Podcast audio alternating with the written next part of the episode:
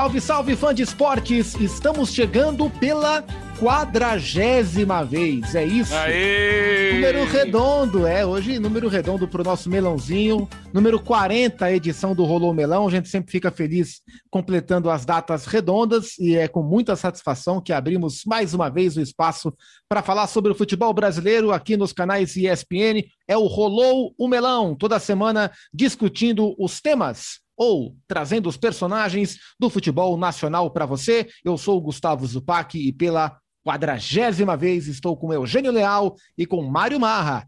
Quarentinha, viu, Eugênio? Quarentinha, quarentinha. A vida começa aos 40, meu amigo Gustavo Zupac. Vamos embora, que tem muita coisa boa para a gente falar hoje. Tem entrevista e tem um debate quentíssimo, aliás, com. Não, eu deixo para você daqui a pouco contar. É, tem muita coisa boa para o programa de hoje. E eu vou é, expor, né, Mário Marra? Vou ter que expor aqui, porque eu sou o caçula da nossa turma, né? É. Mário Marra e o Eugênio são mais velhos que eu, e o Melão também é mais velho que eu. O Melão chegou aos 40 antes da minha pessoa. Tudo bem, Mário Marra? Gustavo Zupac, Eugênio Leal, prazer estar com vocês, prazer estar com os queridos e as queridas melonistas. Animado, em 40, você sabe que eu tinha perdido essa conta, né? 39 é até um número fácil de lembrar, por questões assim. Tem uma música do Queen que eu gosto muito, é, que é 39, do terceiro álbum, eu acho, uh, Night at the Opera. Vamos supor que me ajuda, o terceiro álbum lá, Night at the Opera, lá, ah, o álbum de Love é a sua, e ela sua é especialidade. 39, então eu lembro sempre de 39 e perdi os 40. 40 também, que um dia chegarei lá, viu, Eugênio? um dia chegará lá. Eu sou o Caçula, sou mais novo que o próprio Melão e orgulhosamente estou colocando em campo mais uma vez o nosso timaço. Fala, Mar quarto álbum, porque o primeiro álbum é o Queen, o segundo álbum é o Queen 2, o terceiro álbum Shin Heart Attack e o quarto álbum é A Night at the Opera. O quinto, A Day at the Races. Ah, chega, vai. Impressionante a memória do Mário Marra. Eu vou testar essa memória durante o nosso episódio de hoje do Melão para ver se realmente ela está afiada ou não. Mas... Como um teste de geografia, hein? Exato, vai baixar aqui a, o, o professor de geografia com a chamada oral. Mas para tudo isso acontecer, é preciso que alguém dispare o melão. E hoje eu vou chamar o nosso Renando Couto. Renando Couto, que esteve na última semana envolvido no ESPN League em toda a cobertura do Super Bowl. Aliás, foi uma baita transmissão que a gente trouxe o Nardini na última semana para rolar o melão. E agora é o Renando Couto que permite que a gente entre nos nossos assuntos. Aparentemente está tudo pronto, Foot Sports. Mário Marra está pronto, Eugênio Leal está pronto, Gustavo Zupac está pronto. Então, rolou o melão! Boa, Renan, muito obrigado. É isso. Melão 40 está no ar pelas plataformas digitais dos canais Disney da ESPN. E o nosso assunto hoje é, é, treinadores. E a gente não vai aqui entrevistar nenhum treinador, como a gente já fez várias vezes e faremos outras tantas. É, e nem vamos falar especificamente sobre o trabalho de um, ainda que tenhamos vários chegando no futebol brasileiro que mereçam, né? Programas para a gente aprofundar. Paulo Souza, é, o Turco Mohamed, o próprio Abel, que vive um momento especial no Palmeiras, isso para falar dos técnicos estrangeiros e outros novos técnicos brasileiros. Mas o que eu quero trazer para o debate, o que a gente vai aprofundar hoje, Marra Eugênio e fã de esporte, é a frequente ou a agitada dança das cadeiras logo nas primeiras rodadas dos estaduais. Já tem muita gente caindo. E a gente chegou a conversar nas últimas semanas, eh, quando entrevistamos o Marquinhos Santos, por exemplo, e o próprio Thiago Nunes, e chegamos a citar que um dos pontos positivos da temporada havia sido a manutenção de muitos técnicos. Muitos times de Série A e Série B tinham optado pela manutenção. Só que muitos desses times sustentaram muito pouco, por muito pouco tempo, a decisão. Te surpreendeu, Eugênio, esse movimento mais forte de demissão, de troca de técnicos nas primeiras rodadas dos estaduais ou para você era algo esperado já? Era algo esperado. Por quê, Zupac? É, inclusive na entrevista que fizemos aqui com o Elano Blumer, lembra? É, eu fiz a pergunta a ele, Elano, muitos treinadores optam por não aceitarem trabalhos nesse período de campeonatos estaduais. E ele falou um pouco sobre isso, deu a visão dele. E é algo que a gente tem visto historicamente. Acho que esse ano se acentuou. Acho que está indo além. Está um pouco demais, exagerado. Mas é tradição já no Brasil se demitir técnico em início de ano, em cima de estadual.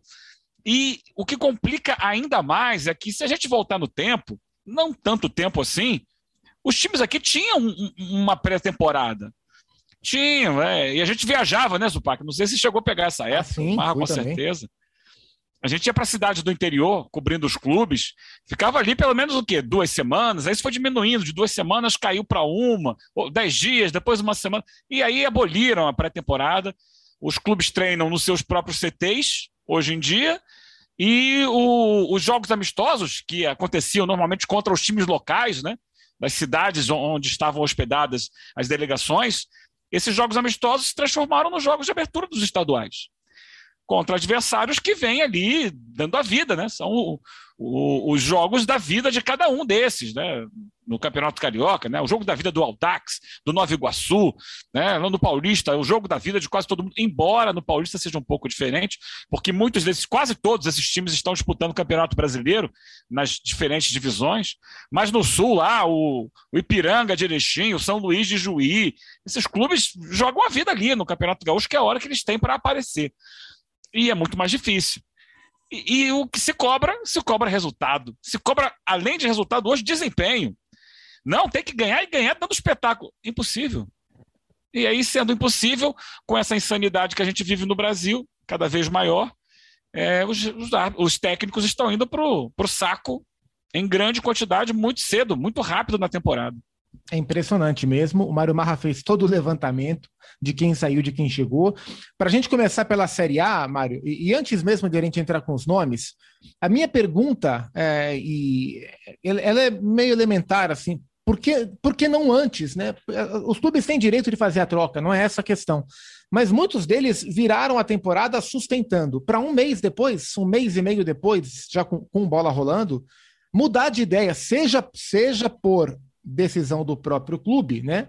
Apenas por uma decisão do próprio clube, seja por efeitos de uma pressão das arquibancadas, o que a gente tem visto também com muita frequência, não só das arquibancadas, como das tribunas digitais, né, das famosas redes sociais ou antissociais, como brinca nosso grande colega e amigo Rafael Prats.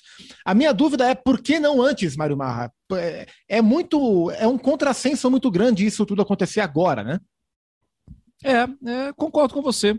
Porque é aquela história assim, ninguém é obrigado a continuar com, com o técnico, até porque muitos é, têm contratos é, que terminam ao final da temporada, tudo, ou normalmente ali é, o esperado é que as partes sentem e falem assim: olha, eu esperava mais daqui, ah, mas você também não pagou o salário em dia tal. E ali pode ser rompido a relação, não tem o menor problema, isso é o normal. Inclusive, isso aconteceu com o Flamengo e com o Atlético. Né? É, de, são situações diferentes. Uma o Cuca pediu para sair, e outra a situação do Renato, que já estava ficando também muito complicado. O Renato seria demitido. E aí o Flamengo fez o que o Grêmio e o Corinthians não fizeram, que era chegar nessa reunião no final do ano, né? Ou chegar nessa reunião no final do ano e falar tudo, né? Claramente. Ora, não estamos gostando disso, tudo. É, são situações cada vez é, mais, de mais difícil explicação, e é preciso olhar para outras situações, além dessas, né, Zupac? Por exemplo, a situação do Alan Al no CRB é, é muito difícil explicar. Ele quase subiu com o time para a Série A. Ele desclassificou o Palmeiras na CRB, na, na CRB não, na, na Série B, com o CRB. É, e no início da temporada, ele tem muitos casos de Covid, que é normal, né? Que está acontecendo, infelizmente. É, e ele é demitido. Entende assim? Ok, as pessoas podem mudar tal. Mas por que não mudou então no final do ano passado? E, e aí vem o Marcelo Cabo. São muitas situações bastante. É, de, a, de... a, do próprio. Do, do outro do lado da corda, não, e, e, do, da Chape, né? Do, do próprio Felipe Conceição, né? Que é o outro lado Sim. da moeda, né? Acabou de é. chegar, pegou suas coisas e foi lá para Recife treinar o Náutico. E foi para Recife, na vaga de quem? Do Hélio dos Anjos que fez muito bom trabalho, foi demitido e aí volta com uma tábua de salvação e depois no início da temporada, mas ele se expõe, né? Ele bate pesado, ele fala, ele não tem medo de microfone, e Hélio dos Anjos sinta-se convidado para estar aqui com a gente, porque ele fala mesmo, Seria uma boa, pensa hein? tudo, seria uma ótima. E, e aí ele não segue, mas aí o Felipe Conceição então, são, são tantas mudanças, o Pac, são, foram 10 mudanças. Se a gente pega o final do Campeonato Brasileiro da Série A, temporada passada, 10 clubes continuaram com técnicos. Ou seja, 10 clubes mudaram de técnicos. Alguns, inclusive, que vieram da B para A. E se a gente pega a Série B, a Série B teve a manutenção de 12. 12 continuaram. Oito saíram. Inclusive, times que tiveram a promoção da C para B, como é o caso do Leonardo Condé, que até falou com a gente aqui que saiu do Novo Horizontino. Ah, Novo Horizontino que agora é treinado pelo Alan Al. Vamos, vamos para a Série A, Marra. Quais, são as mudanças que tivemos na Série A, é, especialmente essas com o estadual em andamento? Bom, então o, já na, Atlético Goianiense está com o, o, Eduardo Souza. Estava é, o Marcelo Cabo. O Atlético Mineiro está com o Turco Mohamed. O Havaí o Havaí tinha a renovação do Claudinei. E aí o Claudinei derrapa no estadual e já tinha problemas também, né, me parece, problemas com relação. Vem o Eduardo Barroca para o lugar dele no Havaí. O Botafogo, a gente sabe da história. Eu acho que o Botafogo merece um. um... Botafogo é uma questão agora de gestão, diferente. O Textor, que agora tem um, um dono, né, um proprietário, ele quer um futebol diferente. E ele, até onde sei, até onde a gente leu né, sobre isso, ele elogiou bastante o que estava fazendo o, Eduardo, o, o Anderson. E o Anderson fez um bom trabalho, tirou o Botafogo do 14 lugar da Série B do Campeonato Brasileiro e levou para título e para Série A. Só que não bate com as ideias, e aí é uma gestão né, profissional diferente, não bate com as ideias que quer o texto, então ele sai. O Corinthians, que era o Silvinho, e agora é o Fernando Lázaro por um tempo. O Flamengo, que era o Renato, e agora é o Paulo Souza. O Fluminense, Marcão Abel, Inter Cacique, né, Alexander Medina. O Juventude me surpreendeu também. Por quê? Porque o Jair Ventura perdeu jogadores, ele estava remontando um time e ele não vai bem no início da temporada. Não vai bem muitas vezes até em resultados, porque no desempenho não estava indo tão mal assim. É, por exemplo, o jogo contra o Inter, jogo grande contra o Inter. O Jair Ventura sai é, do, do Juventude, que por enquanto está com o Eduardo Barros. E o Cuiabá, né? O Cuiabá também muda. O Cuiabá, que é o Dourado, agora é dirigido pelo Pintado. Mudou de peixe. É. Não posso perder a piada, né? Obviamente. Dessas trocas, é, a gente tem motiva, motivações das mais diferentes, né? A gente tem a do Silvinho, por exemplo, que é uma troca de pressão externa, claramente de pressão externa, né? O Corinthians, em vários momentos, defendeu o trabalho do Silvinho na última temporada e a diretoria veio a público para dizer que ele era o técnico para 22 e aí com três jogos, quatro, três, quatro jogos, ele é demitido depois que o estádio inteiro manda ele tomar caju e pede fora Silvinho e se o Silvinho não sair, o pau vai quebrar, o Silvinho saiu por pressão externa. É, existem as trocas meramente ali por, por resultado, né? Como é a troca do Jair, por exemplo, como foi a troca do Claudinei. Acho que é, são esses quatro que foram demitidos durante o estadual, né? Silvinho, Jair, Claudinei e o Enderson. É, acho que não esqueci de ninguém. E o Enderson, como disse o Marra, é a troca de por, por um critério de gestão.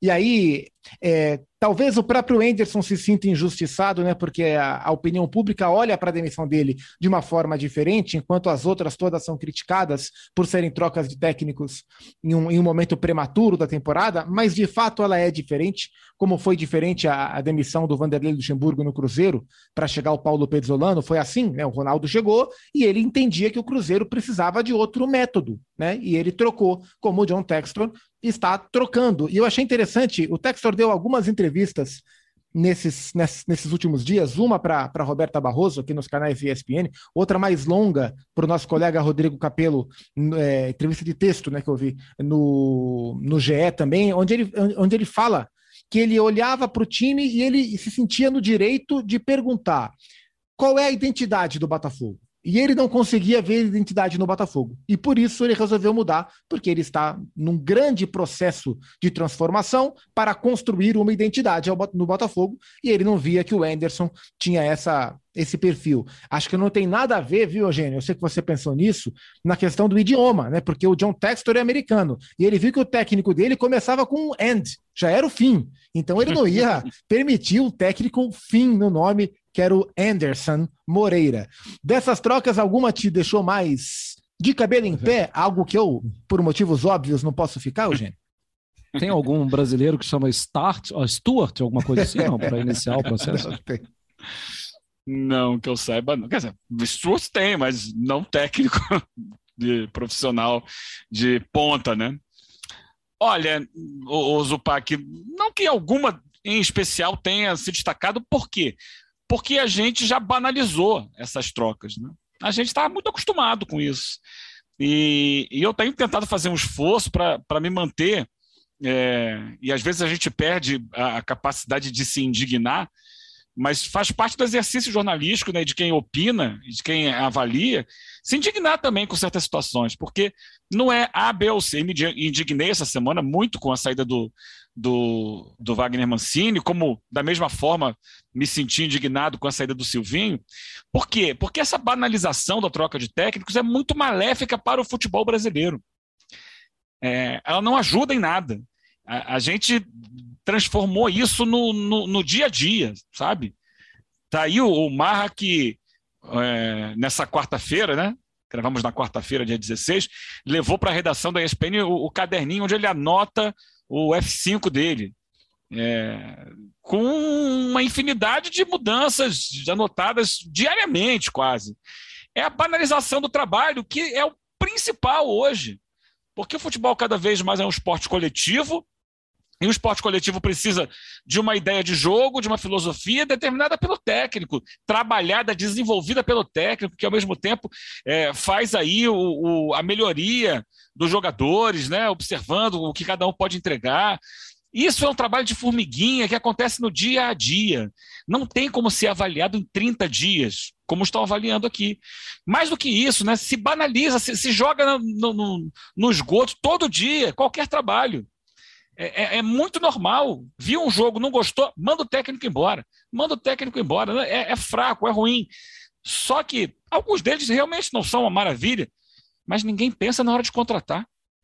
Contrata sem convicção alguma para poder depois demitir sem convicção alguma. Por quê?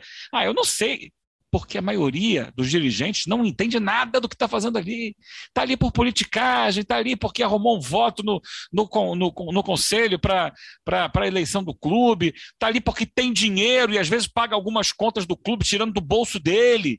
Ah, está aqui, tenta botar um dinheirinho ali e tal. Sabe? É, não é uma coisa profissional lamentavelmente, a maior parte dos clubes no Brasil não são geridos de forma profissional. E são todos eles muito suscetíveis, além de serem eles próprios torcedores, e o torcedor responde muito mais com o coração do que com a razão. Eles, além deles próprios torcerem, eles cedem às pressões dos outros torcedores, porque é muito difícil, né? As organizadas hoje são muito violentas, então elas elas te oprimem, elas te é, é, colocam numa situação de que se você não fizer o que elas querem, você corre risco de vida até, sabe? Vai infernizar a tua família. Esse tipo de coisa é muito ruim, porque a gente não evolui. O futebol brasileiro não evolui. Você vai ver os principais times do mundo, eles são os principais times do mundo porque eles têm treinadores que desenvolvem a qualidade do futebol das equipes. Né? E, mas esses treinadores, para conseguir fazer esse trabalho, eles demoram uma, duas, três, quatro temporadas, fazendo ele, moldando como se fosse um artista, né? pintando aquela tela, que às vezes demora, dá só um tracinho hoje, daqui a dois dias você volta, dá mais um tracinho. Né? É isso, é um trabalho lento, mas aqui se quer resultado imediato e não se tem, é, primeiro, responsabilidade com a qualidade do futebol e muito menos comprometimento com o profissional que está contratado. E isso gera o inverso, como você falou. O profissional também deixa de ter comprometimento, ele faz qualquer coisa. Ah, bota qualquer coisa aí, ah, apareceu outra proposta, vou sair correndo porque eu sei que eles vão me demitir correndo se eu perder dois jogos. Então eu vou ficar fazendo o quê? Esperando aqui um, acontecer a derrota. Eu vou embora para outro emprego. Então, assim, esse quadro me, me deixa muito indignado porque a gente vive uma semana em que o futebol brasileiro perdeu mais um Mundial de Clubes e a gente não, muita gente não entende. Mas por que, que a gente perdeu? Porque tem o. Sim, o dinheiro faz muita diferença. Mas além do dinheiro, a gente tem muita dificuldade em entender o processo que o futebol exige. E é culpa de todo mundo que está envolvido nesse, né, nessa situação do futebol brasileiro, inclusive da imprensa, mas também de dirigentes, especialmente de dirigentes e torcedores. Concordo plenamente e, e não acho que seja coincidência que a gente tenha visto, aproveitando que o Eugênio citou aí o Mundial de Clubes, né? É, um clube brasileiro capaz de fazer estrategicamente o que, ele, o que ele tentou fazer, o que ele se dispôs a fazer, é, no momento em que seu técnico colhe os frutos de um trabalho mais longo, né? É, é só ver a, a, diferença drástica, e eu até citei isso no Sport Center nos últimos dias, é, para falar do Palmeiras, a diferença drástica de capacidade de execução de estratégia. Não estou falando de, de ofensividade de jogo, mas a capacidade de o time executar o que estava proposto a fazer. Do Palmeiras, na final da Libertadores contra o Santos, para a final da Libertadores contra o Flamengo, e do Palmeiras no Mundial de Clubes, onde ele foi um fiasco é, lá no Catar, onde ele perde para o Tigres e empata com o Al-Ali, para o Mundial que disputou agora em Abu Dhabi, quando ele vence bem o Al-Ali e perde bem, né? Perde jogando bem contra, coletivamente em especial, é, contra o Chelsea. Não é coincidência. No, no primeiro caso, o Abel tinha dois, três meses de trabalho. Agora ele tem um ano e três meses. E um ano e três meses quando a gente olha para os trabalhos mais evoluídos do futebol mundial, ainda é um começo, né? Não é, é, é, um, é, o Guardiola com um ano e três meses, o Klopp com um ano e três meses, não eram considerados técnicos longevos. É, isso vale para outros, não só para esses técnicos de ponta, para esses trabalhos de excelência, para outros trabalhos também. Mas aqui no Brasil, um ano e três meses virou o Ferguson. O cara que fica um ano e três meses, ele é o Ferguson no futebol brasileiro, Mário Marra. É, Zupac, você sabe que aí você me obriga a fazer um raciocínio, que é duas palavras que parecem ser sinônimas, mas elas não são tão sinônimas assim. Emprego e trabalho. Eu entendo o técnico, porque ele está dentro, inserido no contexto, conhece o futebol brasileiro. E muitas vezes, quando começa um estadual, quando começa o Campeonato Brasileiro, quando começa uma Copa do Nordeste, ele sabe que o emprego dele está em risco. E do que ele abre mão? Do trabalho. E o trabalho é que é o trabalho da correção diária, é que é o trabalho de vender ideia, e que é o trabalho que tem que ser desenvolvido agora nos estaduais. A gente às vezes fica pensando assim, mas o cacique Medina não achou o Inter. Não, não, não, mas ele não está nem procurando, ele está avaliando. Ele está vendo quem é quem, ele está conhecendo quem é quem. Agora, tomara que a ele seja oferecida um, uma oportunidade de realmente conhecer para depois colocar o trabalho. Você lembra que a gente entrevistou aqui o Gustavo Morínigo, né? E quando ele falou da chegada dele no Brasil, ainda na Série A com o Curitiba, e a mesma situação acontece com o Florentino no, no esporte, né? Dois paraguaios que chegam no futebol brasileiro, pegam os times na Série A do Campeonato Brasileiro, caem para B, e no caso do Mourinho, a história já está escrita há mais tempo, ele volta para a Série A do Campeonato Brasileiro. Mas a ele foi oferecido tempo. Olha, se você não subir, se, ou melhor, se a gente cair mesmo para B, no caso do Coxa, vai tocando o seu trabalho aí. Você já fez sua avaliação, você já conhece um pouco mais, tudo. E é isso, é trabalho. O problema é que muitas vezes os técnicos entendem o que está acontecendo nos corredores. O bochicho, a pressão, o diretor que, que, que, não, não se, que é muito passional. E aí o que, que ele faz? Ele troca essa oportunidade de desenvolver um trabalho por salvar o emprego. E, e isso aí... não é um problema só dele, né? Isso é um problema estrutural. E isso impacta, Mário, em outra discussão, que nem é o tema principal do, dessa edição do Melão, mas que poderia ser porque é um tema frequente na, nos programas de TV. A, a, partir do instante que a gente tem grandes clubes sem técnico, e o grande clube da vez que está sem técnico, além do Botafogo, é o Corinthians, que está olhando para técnicos de fora, Botafogo também, que é, poxa, mas por que, que esses clubes, quando demitem treinadores, não olham para os técnicos brasileiros? Por que é que os técnicos brasileiros são tão piores? Estruturalmente, há uma defasagem de formação, que a CBF Academy e afins têm tentado diminuir essa distância, mas historicamente a nossa formação ela é defasada. É, mas tem muito disso, tem muito do reflexo desse mercado, porque a partir do instante em que os técnicos brasileiros chegam nos seus novos clubes, preocupados no curtíssimo prazo, porque eles serão demitidos, e aí, ao invés de desenvolver é, o trabalho, eles tentam assegurar o emprego, a, a médio e longo prazo, qual é o impacto? Isso trava totalmente o desenvolvimento de jovens treinadores brasileiros, porque eles estão trabalhando pelo mínimo possível, pelo mais simples possível. Para o começo ser o mais simples, para que eles possam chegar no médio prazo e, no médio prazo, tentar desenvolver a ideia, a ideologia, blá blá blá, para ele usufruir o longo prazo. Mas o curto prazo, a maneira como ele é feito a toque de caixa para garantir o emprego, isso impacta diretamente no desenvolvimento dos técnicos brasileiros. Não é coincidência que os treinadores brasileiros. É, a, a, aos nossos olhos, né, sem avaliar os treinos, porque hoje a gente não consegue mais fazer isso, mas que aos nossos olhos os trabalhos são mais rasos em termos de conceito do que dos técnicos estrangeiros, porque não há não há oportunidade para o desenvolvimento, porque a guilhotina está caindo. E, e, aí eu me lembro muito, Eugênio, do Cuca, é, por dois motivos.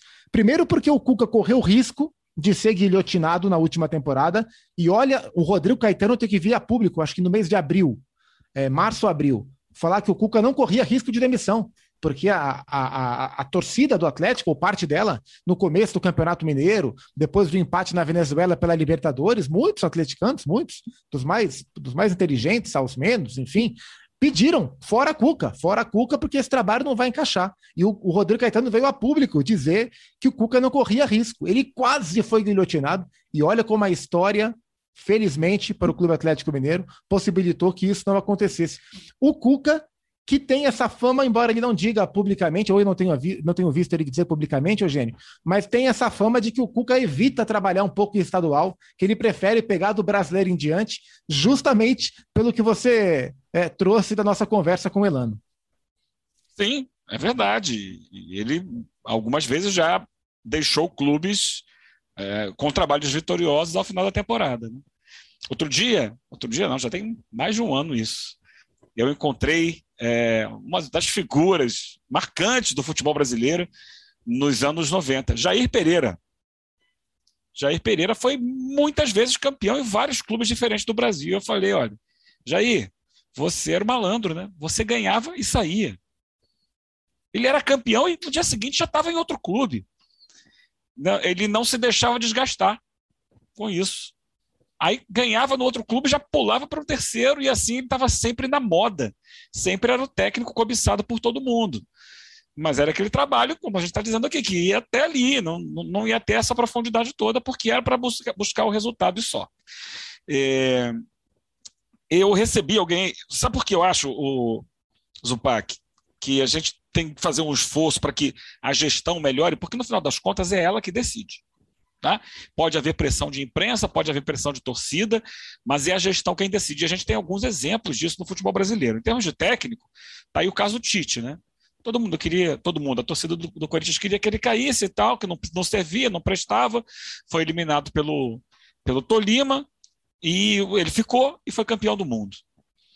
É, eu estou lendo um livro muito legal, muito legal, é, que me foi emprestado pelo Ciro Campos, nosso colega da redação lá, de edição na ESPN, que é um livro escrito por um jornalista argentino, é, Fabrício Wernicke, que é o seguinte: Las histórias insólitas da Copa Libertadores, contando os bastidores desde 1960, quando começou a Libertadores, ainda nem tinha esse nome na época. E ele chega em 63 e ele conta a origem, de acordo com a imprensa local, a imprensa da época, dos motivos do Santos ter ido jogar no Maracanã. O Santos fez finais né, de Libertadores, de Mundial, inclusive, no Maracanã.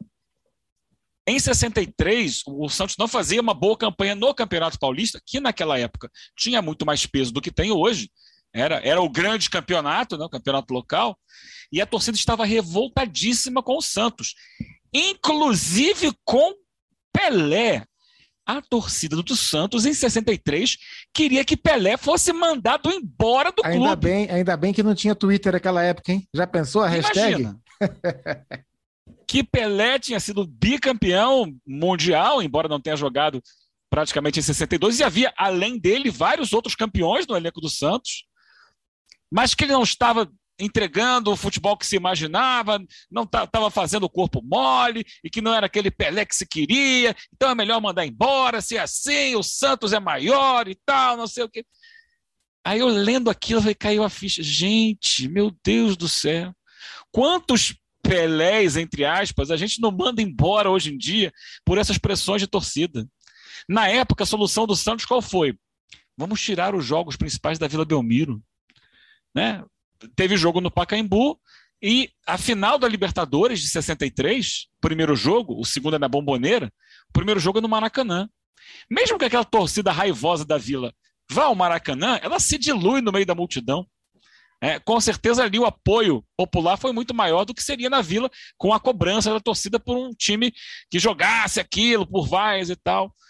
Veja bem, e aí a gente hoje, o Santos conseguiu, veja bem, manter o Pelé, manter todo o seu time de craques, você foi muitas vezes campeão, nossa, marcou história, maior time para muitos da história do futebol brasileiro. Mas se fosse ouvir a pressão da torcida na época, aquele time teria sido desmontado, gente. E a gente hoje continua acreditando a pressão da torcida das decisões tomadas pelas diretorias. Se for assim, ninguém vai a lugar nenhum. Tem que haver firmeza. Tem que haver, antes de firmeza, conhecimento do que está sendo feito por parte dos dirigentes. E isso demanda profissionalismo. Alguns clubes brasileiros começam a trilhar esse caminho através das SAFs. Vamos ver como eles vão ser geridos. É, o Eugênio falou, deu bons ganchos aí, mas ele citou o grande Jair Pereira. E eu fiquei curioso e dei uma busca aqui no Google para saber do Jair Pereira. Jair Pereira, grande técnico do futebol brasileiro, tem 75 anos de idade hoje. Eu achei o Instagram do Jair Pereira, vi algumas fotos do Jair com a sua família. Um abraço para o Jair Pereira. Que tá é sempre acompanhando a gente. Que é sempre citado com muito carinho pelo Zé Elias, né? O Jair Sim. foi um dos primeiros técnicos do Zé no Corinthians. O primeiro foi o Mário Sérgio. Acho que o Jair foi o segundo técnico do Zé Elias no Corinthians, o segundo ou terceiro. E o Zé sempre cita o Jair Pereira com muito carinho nos ensinamentos daquele menino Zé Elias em relação a fundamentos e tal. Então, um abraço para um dos grandes técnicos do futebol brasileiro, décadas de 80, 90, em especial o Jair Pereira.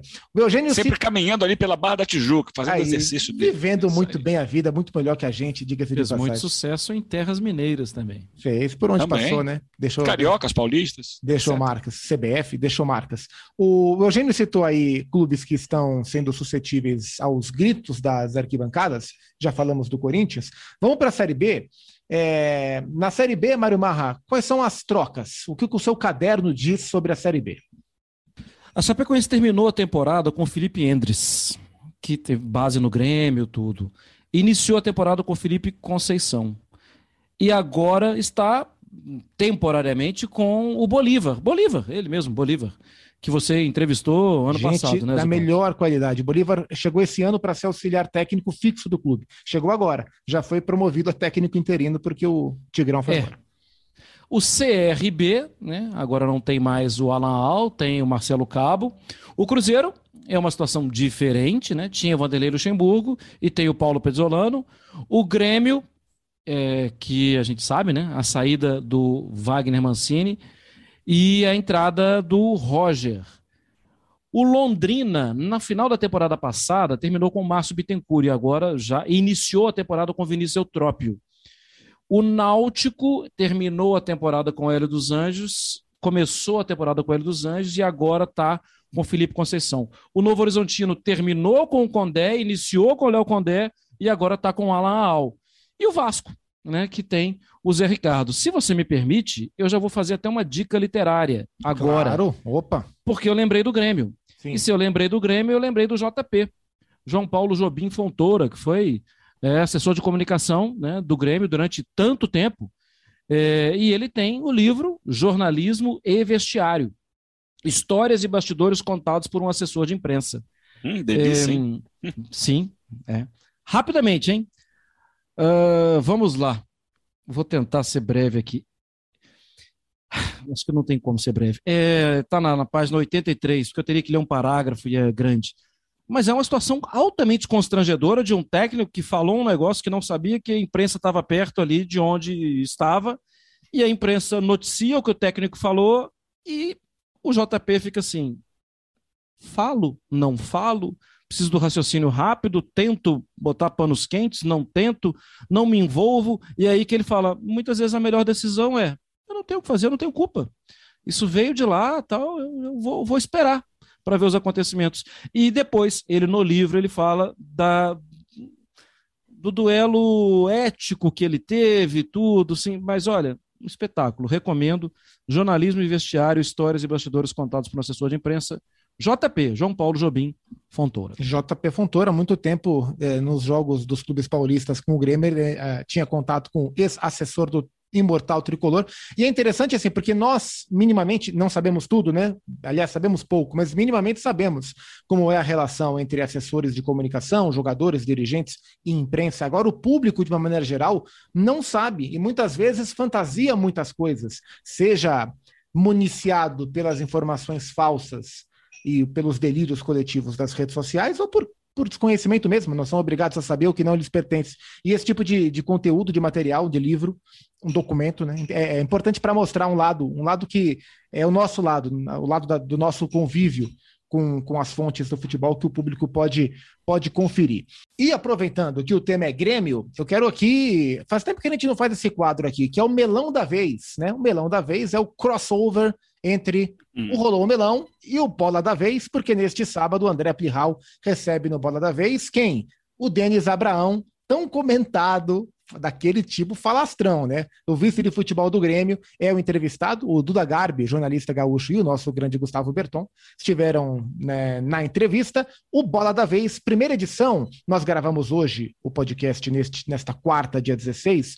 Primeira veiculação do programa é no sábado, às 22 horas. Sábado à noite, às 22 horas, é, a primeira exibição do Bola com o Denis Abraão. E no Melão da Vez, a gente exibe um trechinho, que é um trecho polêmico quando ele fala justamente sobre a demissão do Wagner Mancini, que, que, que, aconteceu no início desta semana. O Roger já foi apresentado. Mancini é um desses técnicos que foi mantido, mesmo após o rebaixamento, e poucos jogos depois, após o empate com o Juventude e após as arquibancadas xingarem e pedirem fora, a diretoria cedeu ao que veio de fora e botou para fora o Wagner do Carmo Mancini, ex-técnico do Grêmio. Denis Abraão falou sobre, segundo ele, responsabilidade não é de Romildo Bolzan, não é de mais ninguém.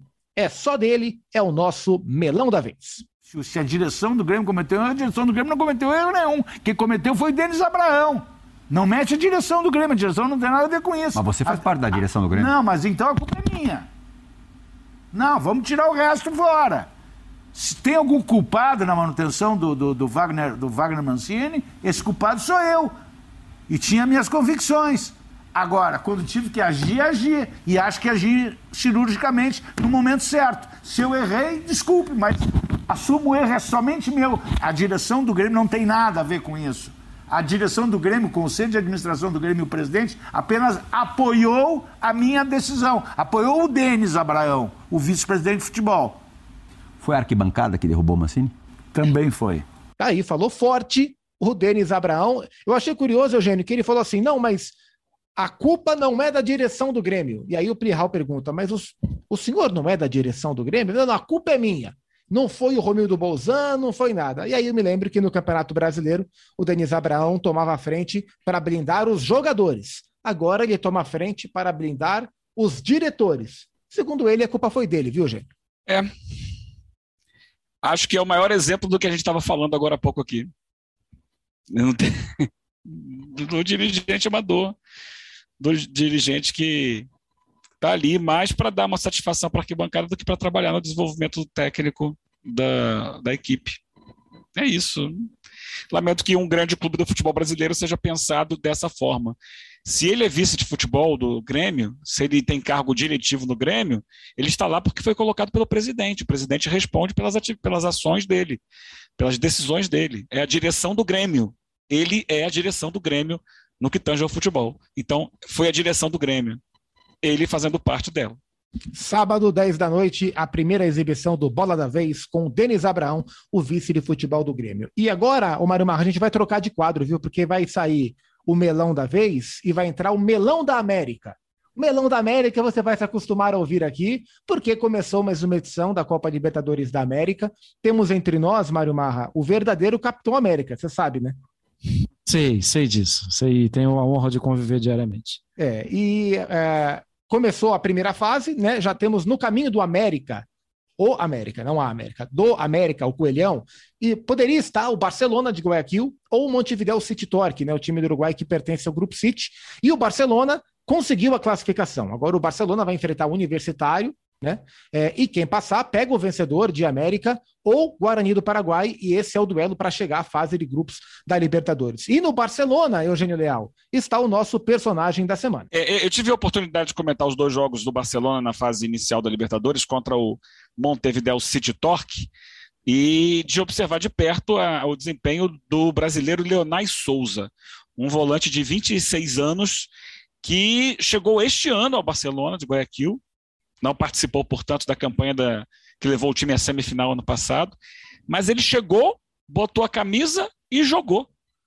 E já tomou conta. E acabou sendo destaque no, na classificação, porque foi para os pênaltis, né? Depois de 1 a 1 em Montevideo, 0 a 0 em Guayaquil, a decisão foi para os pênaltis. E ele é, foi o cara que bateu a última penalidade, converteu e, consequentemente, classificou a equipe para a segunda fase, um duelo duríssimo, dificílimo, contra a equipe do Grupo City no, no Uruguai.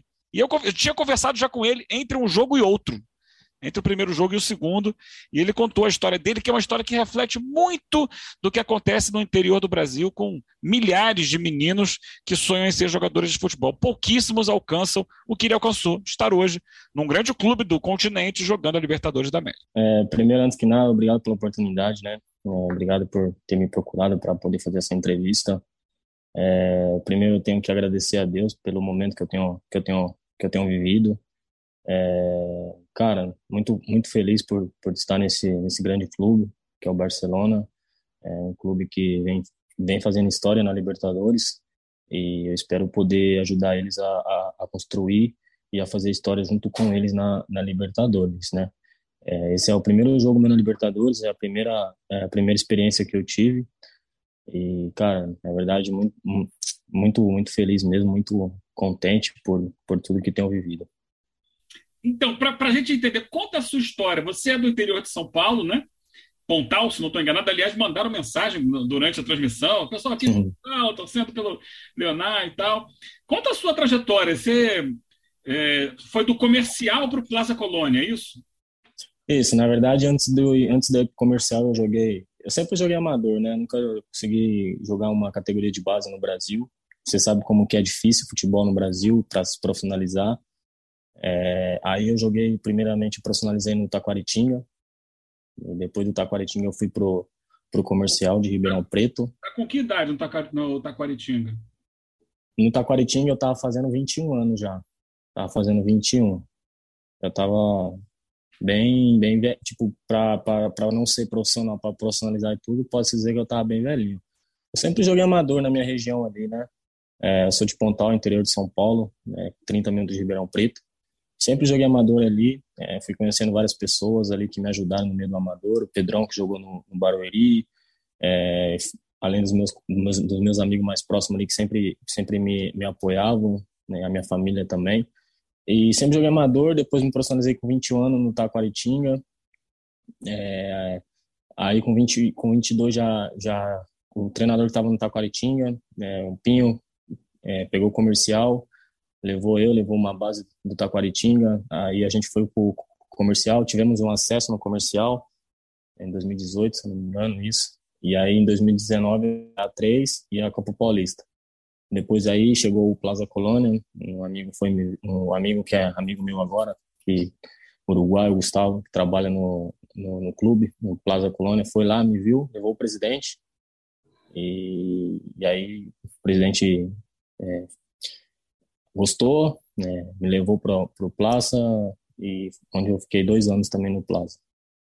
É, e o que, que você acha que o futebol uruguaio te acrescentou? Porque o futebol é muito pegado, né? Muita intensidade, já muita cara de Libertadores que você está jogando agora. Sim, não, é verdade. É, futebol. Porque eu sou assim, antes eu era um volante mais é, um volante mais de contenção. Hoje eu sou um volante de contenção, um volante que marca tudo, mas também que consegue chegar na frente para para ajudar na definição de jogada, para conseguir armar a jogada, sabe?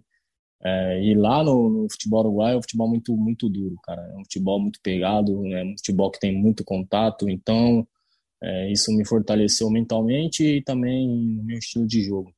Apesar de eu ser um volante marcador que que tem essa pegada de, de, de, de chegar junto, de, de correr, de lutar, é, isso me acrescentou em questão de força mentalmente, de, de, de, de estar acostumado com, com esses tipos de jogos, né? É, bom, na verdade, eu estou muito feliz. É, se eu estou aqui é graças a Deus, porque ele tem me, me ajudado e espero poder fazer história com, com o Barcelona na Libertadores, conseguir a classificação. Agora me fala, você, você teve dificuldade para se profissionalizar? Chegou a fazer teste em clubes, a chamada peneira, começou, chegou a tentar? Como é que foi esse, esse momento? E se você chegou a pensar em desistir em algum momento, Leonardo? Não, várias vezes, várias vezes, Eugênio. É, muitas, fiz muitas peneiras, né? Na minha época, na minha cidade, como é uma cidade pequena, não tem muito, sabe, aquela pessoa que fala, pô, ele tá lá, é daqui, eu posso chegar também. Na época não tinha, tinha um jogador que era um Marcelinho, um que fez gol contra o Fluminense na Copa do Brasil, e jogava no América.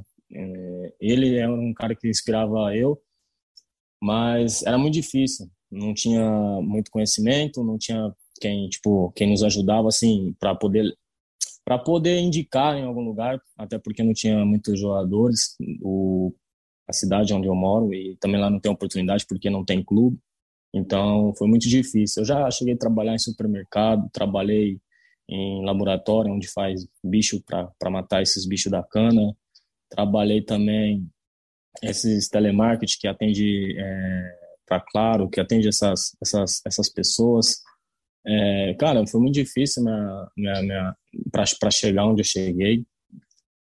Foi muito difícil. É, muitas pessoas me ajudaram. É, se eu fosse citar aqui, eu ficaria citando uma parte de pessoas que, que me ajudaram a chegar onde eu cheguei mas principalmente foi foi Deus que me que me colocou aqui, que me deu a oportunidade. E claro, eu sempre eu sempre trabalhei, né, no sentido de, é, de, de, fazer minha parte, de, de treinar, porque eu trabalhava no supermercado, trabalhava em outros lugares, mas eu sempre me dedicava ao futebol, ao, ao futebol, sabe? Uhum. Sempre treinava, sempre, tipo, era isso que eu, que eu vivia disso, desde criança vivia disso. É, claro, como chega numa certa idade, a gente sempre pensa em desistir, porque não é fácil, vai chegando uma idade que é, você já está de maior, você tem suas responsabilidades, tem gente para cuidar também. E, e, mas eu sempre eu nunca desisti, sempre tive fé e Deus tem, tem me honrado muito. E você se imaginava jogando uma Libertadores? O é, que, que, que significa? O que passa na sua cabeça hoje entrando em campo para um jogo de Libertadores? Na verdade, eu nunca me imaginei jogando uma Libertadores. Eu sempre tive um sonho de poder jogar numa Libertadores, de poder jogar um, em um grande clube, mas eu nunca, nunca me imaginei. É, Deus é tão maravilhoso que Ele que que está escrevendo a minha história. É, eu joguei é, com o Plaza, joguei a Sul-Americana, né? Ano retrasado, em 2020, quando eu cheguei no Plaza, no primeiro ano, eu cheguei a jogar a Sul-Americana, joguei contra o é, entrei contra o Zamora, que eu tava, acabei me lesionando, e aí eu joguei contra o Júnior de Barranquilla, é, joguei os dois jogos. É uma sensação incrível, e agora estou podendo jogar Libertadores, é uma sensação incrível, é inimaginável, que, cara, não tem palavras para agradecer a Deus por, por tudo que tenho vivido. Legal. Você pensa em jogar no futebol brasileiro depois dessa passagem pelo Barcelona? Acho que ela pode te abrir porta também para um grande clube brasileiro, Dana? Eu acho que sim, cara. Eu gostaria muito também de poder jogar no Brasil, meu país, né? É, quem, quem nunca jogador assim que sempre teve fora ou que foi para fora não tem a vontade de voltar para o Brasil. Eu tenho essa vontade sim de poder um dia voltar para o Brasil, para um grande um grande clube do Brasil, mas tudo no tempo de Deus, né? Minha cabeça está aqui no, no Barcelona, eu tenho que fazer o meu melhor aqui para as coisas saírem bem aqui. Aí vou dar o play e aí Beleza, tá aí o Leonai Souza, jogador do Barcelona, mais um ótimo papo trazido pelo Eugênio Leal. E o Eugênio é pé quente, né? Então o Leonai pode se preparar para grandes saltos na carreira, porque na última semana o Eugênio trouxe a palavra do Bruno Sávio, momentos antes do Bolívar entrar em campo pela Libertadores contra o Deportivo Lara, né? E, e ele, e ele meteu gol, saiu metendo gol a rodo, claramente influência da entrevista com o nosso grande Eugênio Leal. Mário Marra, você trouxe a lista de técnicos. Rapidamente, Mário Marra, técnico do Brusque, quem é? Vaguinho Dias. Técnico do Havaí, quem é, Mário Marra? Do Havaí, Eduardo Barroca. Técnico do Operário, Mário Marra. Ricardo Catalá. Do Internacional, Mário Marra. Uh, Cacique Medina. E do Atlético Paranaense, quem é? Alberto Valentim. E do... Tá mudando tudo lá em cima, hein? Tá. Na, na parte diretiva, mas Vale. Ah. vale papo. E para fechar, Mário Marra, quem é o técnico do, do, do, do, do, do, do, do, do Novo Horizontino? Já falamos, do Vila Nova.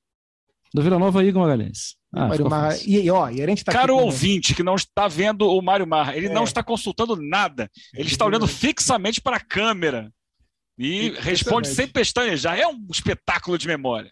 E a capital... Do CSA. E a- CSA? E boa pergunta. Não é o É o Mozart, Mozart, mais, né? né? É o Mozart. É o Mozart. e a capital da Nigéria, Mário Marra? Ah, é é Lagos? Lagos, Lagos, Lagos. Lagos. Muito bom. Mário Marra, depois dessa, só me resta dizer tchau e desejar a você uma boa semana. Semana que vem tem a 41 primeira. Valeu, viu? Não aprendi a dizer adeus. Até. Boa. Valeu. Mário Marra, qual que é o segundo disco do Queen? Segundo disco é o Queen 2. Boa. Você quer saber o que tem lá, não?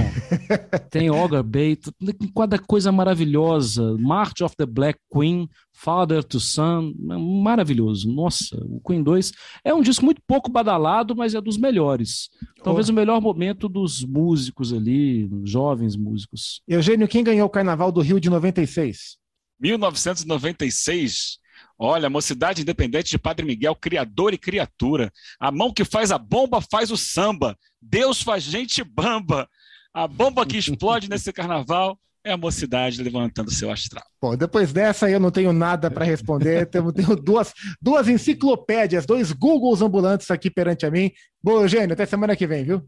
Até. Valeu, fã de esportes. Você pode desafiar Eugênio Leal ou Mário Marra, mande a sua dúvida, mas mande direto para mim para eles não verem, para eles não terem tempo de pesquisar. E aí na semana que vem eu vou sabatiná-lo sobre o assunto que você quiser, fã de esporte, está liberado, desde a culinária da Nicarágua ao rock sobre o gelo nos Emirados Árabes, como se lá tivesse gelo. Boa semana a todos, a gente se vê e até a próxima. Tchau.